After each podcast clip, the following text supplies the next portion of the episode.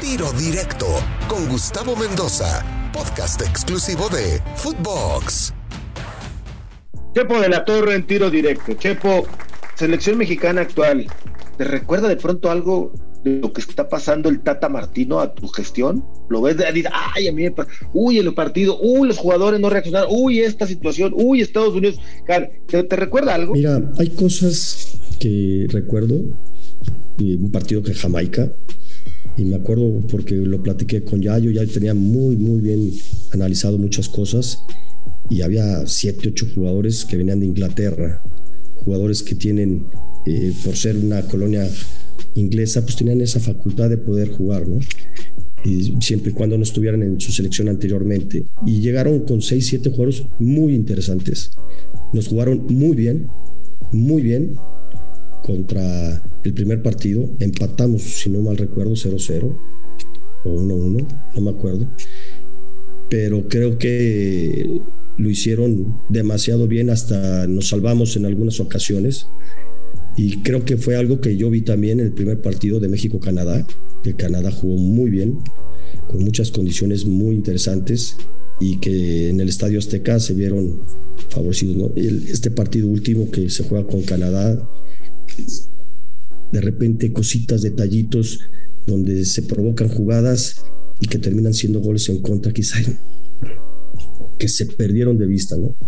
Situaciones que nos pasaron igual, me pasó con Honduras, vas ganando, estás dominando, sí, el partido muy ríspido y todo, y de repente dos jugadas sin chiste, que te equivocas tres, cuatro, tres, cuatro veces en la misma jugada y terminas con un marcado adverso, ¿no? O el, en Honduras, que traes totalmente de, dominado el partido con un 2-0 a favor y te empatan en dos jugadas sin chiste, que dicen, no, no es posible, ¿no? Y terminas a veces con un arbitraje que no, que ya sabes que no van a ser así, que no van a ser tan... Neutrales. Sí, tan neutrales, lo puedes decir así. Pero que ya sabes que es así, o sea, que no es un pretexto. Entonces, pero que terminas con un empate cuando era un resultado muy favorable hacia nosotros. ¿no? ¿Hasta dónde se le tiene que tener paciencia al Tata, eh, Chepo? ¿De pronto tú también entras en la, en la, dinámica que entramos nosotros de la desesperación o no?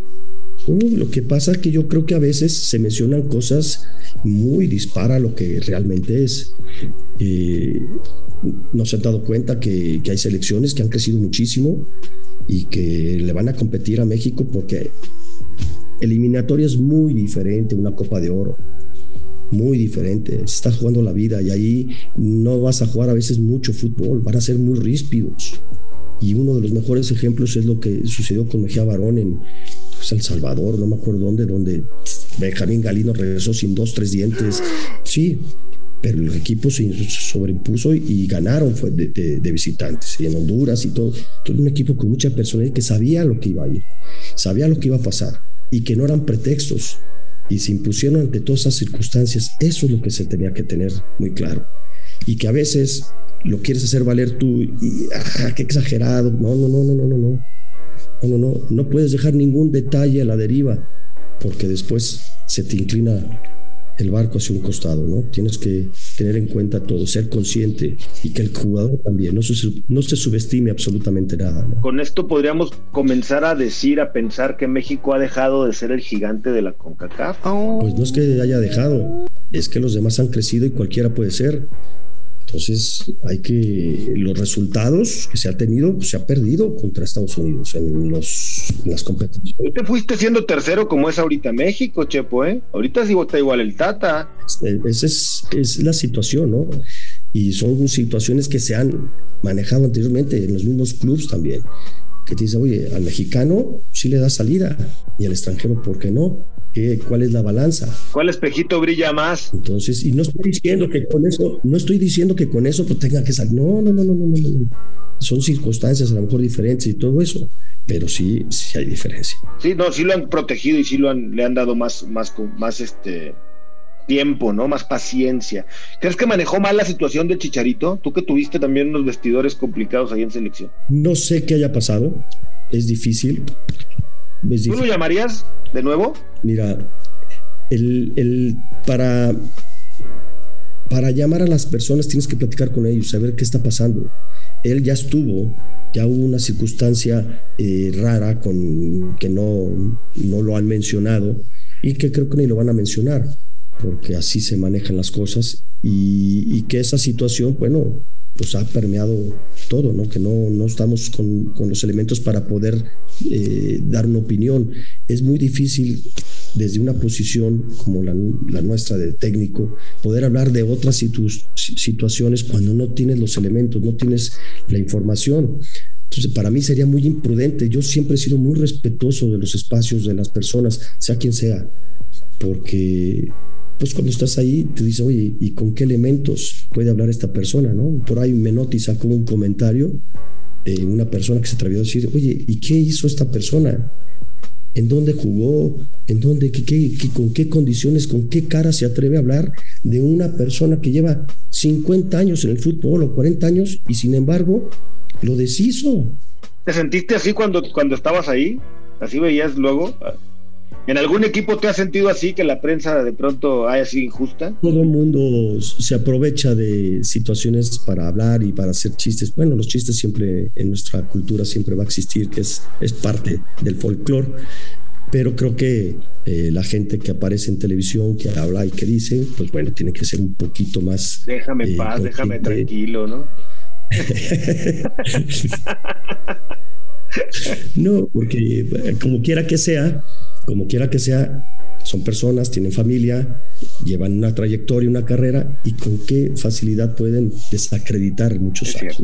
Tienes razón. Y, y eso, eh, por eso es que mucha gente tiene mucho resentimiento y muchos que aparecen en televisión terminan escondiéndose en muchos lugares porque. Porque los, los pues, dan con todo en la calle, ¿sí? no salen ni de broma algunos cuates. Oye, ¿qué opinas de los naturalizados eh, hoy en la selección? Mira, eh, ¿Qué opino? Tú imagínate, jugaron contra Canadá y el 70% son naturalizados. Entonces, esto es ya es muy global. Nosotros somos muy nacionalistas cuando queremos serlo. Pero cuando no, ay, sí, nacionalizados. Ay, no, que los mexicanos, no, no, no, yo estoy de acuerdo, tiene que ser mejor que lo que hay para poderlos llamar. Mejor que lo que de veras valga la pena y que también tenga una situación eh, ya más familiar en México. Un arraigo, ¿no? Algo que, te, te un poco, ¿no? Sí, pero la competencia es la competencia y la tenemos todos los días. Yo siempre les decía que es todos los días, a todas horas y en todos los lugares. Y sigue siendo, porque tenemos que respaldarlo todos los días. Más allá de cómo quede el tema del veto, si nos reducen un partido o no, cuando México pueda volver a jugar con público en nuestro país como local. Hay que sacar a la selección del Azteca por lo del grito. Hay que probar Monterrey, Guadalajara, alguna otra plaza o hay que repetir. En todos lados se da el grito, porque es una palabra, yo creo que es de las más eh, usadas en nuestro léxico, porque para todo utilizas esa palabra a cada rato en el tráfico aquí acá. Entonces yo creo que ellos deberían de venir a vivir aquí y entender por qué se habla y se dice de esta forma, ¿no? Porque en otros países se puede decir de otra forma. Y es exactamente lo mismo. Sudamérica, la que le cantan al arquero, ¿no? Al portero, ese no es un portero, él lo venga.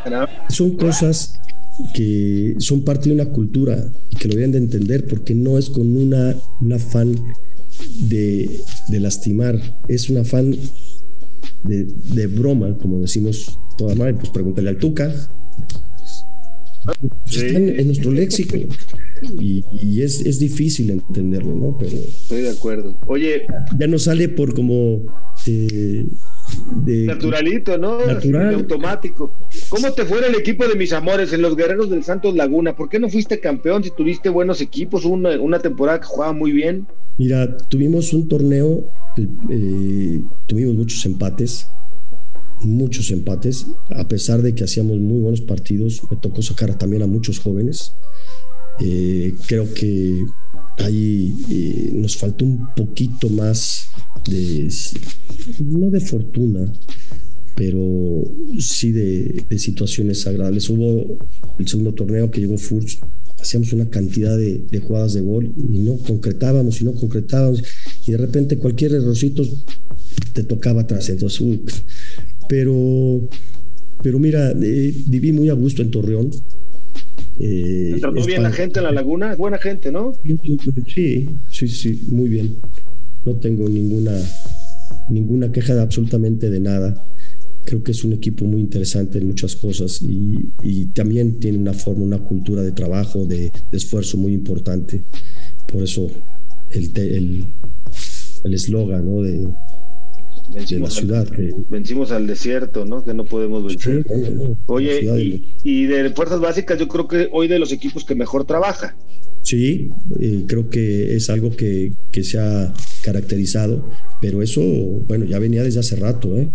porque muchos de los jóvenes que están ahí me tocaron a mí sacarlos y otros están fuera del país y otros ya se vendieron a otros lugares y sacaron una cantidad importante de, de dinero por, por ellos.